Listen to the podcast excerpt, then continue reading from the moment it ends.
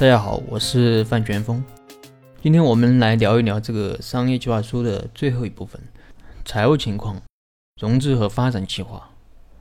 财务是公司实际经营情况的一个体现。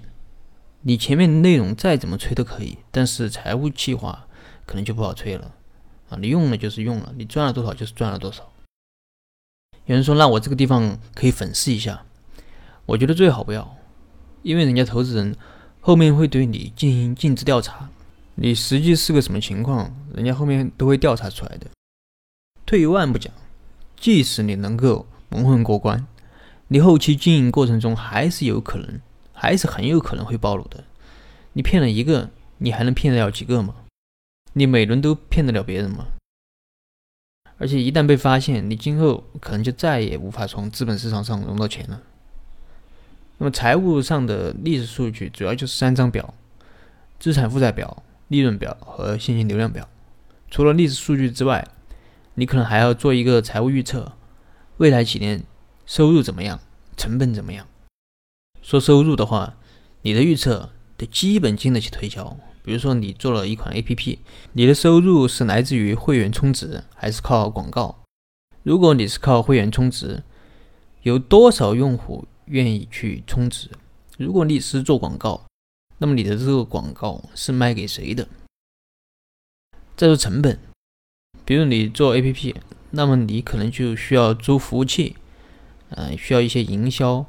啊，员工成本等等，这是关于财务的情况。然后就是一个融资计划，这个我前面也讲了很多。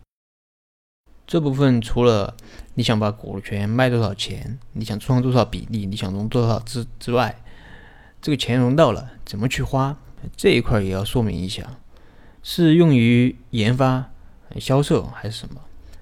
最后就是公司的一个发展计划，未来这两三年准备怎么搞？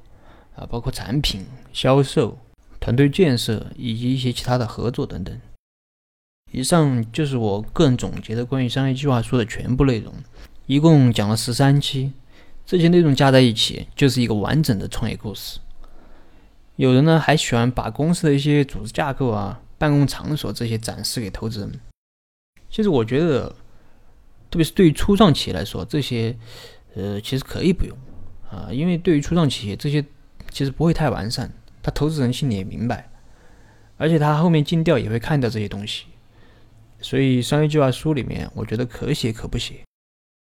其实商业计划书的核心就是团队好，真的有刚需啊，我们的设计的产品能够解决客户的刚需，我们和竞争对手比有优势，我觉得这几点就是最核心的。